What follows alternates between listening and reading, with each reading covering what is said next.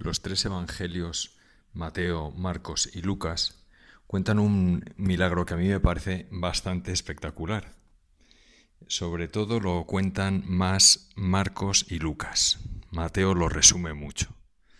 Y es el milagro en el que Jesús está en una casa, se llena la casa de gente para escucharle y llegan unos amigos con eh, uno de ellos que es paralítico y quieren los amigos que Jesús le cure, pero no pueden entrar porque está la casa llena y entonces no pueden eh, acceder por la puerta.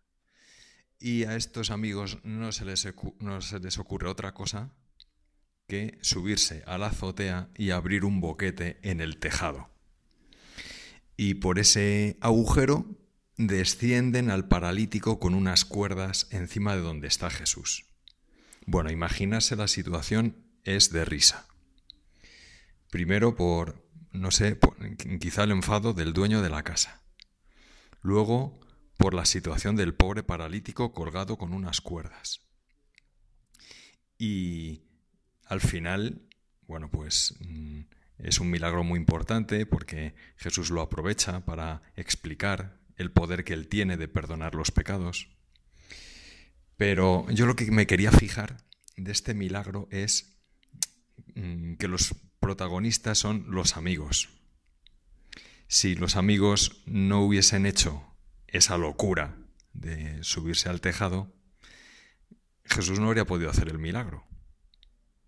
Y y era una locura, pues porque seguramente el paralítico, ¿pero qué hacéis? Pues eso era muy complicado, era quizá eh, iban a tener problemas si hacían eso. Bueno, pues superaron todas las dificultades para llevar a su amigo delante de Jesús. Y creo que esto es clave.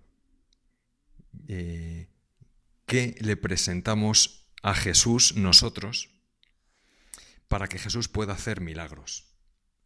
Porque esto es lo que se va repitiendo continuamente en el Evangelio.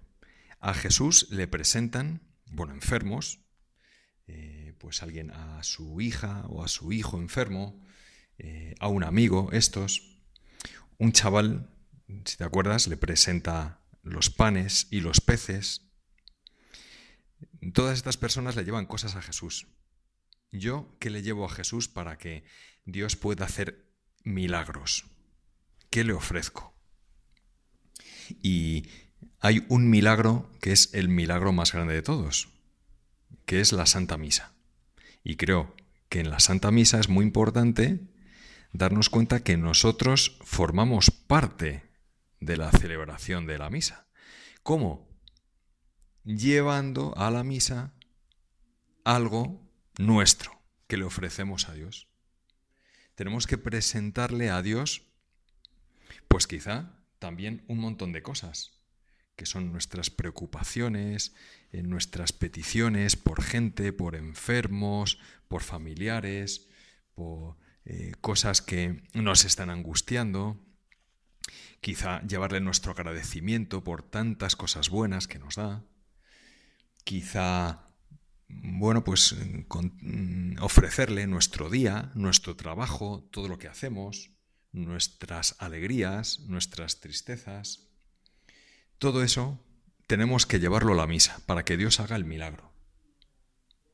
Si no, es como si Dios, bueno, en todo caso, Jesucristo obra el milagro de la Santa Misa, de hacerse presente en el, en el pan y en el vino, pero eh, de alguna forma Dios nos necesita a nosotros para que pueda actuar en cada uno. ¿Yo qué le ofrezco? Podemos pensar, Señor, yo, ¿qué te voy a ofrecer en el próximo día que vaya a misa? ¿Qué te llevo? Ya quedó lejos la Navidad, pero en Navidad eh, tenemos tan presente esa imagen de los pastores que cada uno le lleva algo. Y muchos cuentos de alguno, no podía llevarle nada. Nosotros, cuando vayamos a misa, Señor, hoy qué te voy a llevar. Y llevamos, es verdad, hay que llevar Mm, nos vestimos bien, bueno, no se trata de eh, llevar un modelito para que nos vean, sino nos vestimos bien por el Señor. Llevamos también la ofrenda de nuestra colaboración económica para necesidades de la iglesia, de, de los pobres. Pero lo más importante es ofrecerle todo eso que durante la semana hemos ido viviendo y que queremos compartirlo con el Señor. Y hay momentos en la misa que nos lo recuerdan, que tenemos que aprovecharlos, son los silencios. El silencio que hay al principio de la misa, antes de la oración colecta, el silencio que hay durante el ofertorio. Todos los momentos de silencio son los momentos en los que nos vamos a unir con el Señor. Pues eh, vamos a pedirle a Jesús, Jesús, tú haces el milagro, el gran milagro de ofrecerte tú mismo, ofrecer tu vida a Dios Padre con toda la humanidad. Yo quiero también ofrecerme contigo, ofrecer todo lo que tú me das, para que se lo ofrezcas a Dios Padre. Esto le costó al Señor el sacrificio en la cruz. Pues vamos a pedirle que no le abandonemos, que compartamos con Él ese acto de amor inmenso. Y se lo pedimos también a la Virgen, porque ella sí que supo compartir ese momento tan difícil en el Gólgota, en el Calvario, de estar junto a su Hijo. Pues le pedimos también a la Virgen que nosotros sepamos estar junto a Cristo, compartiendo toda nuestra vida con Él y presentándoselo en ese momento maravilloso de la Santa Misa.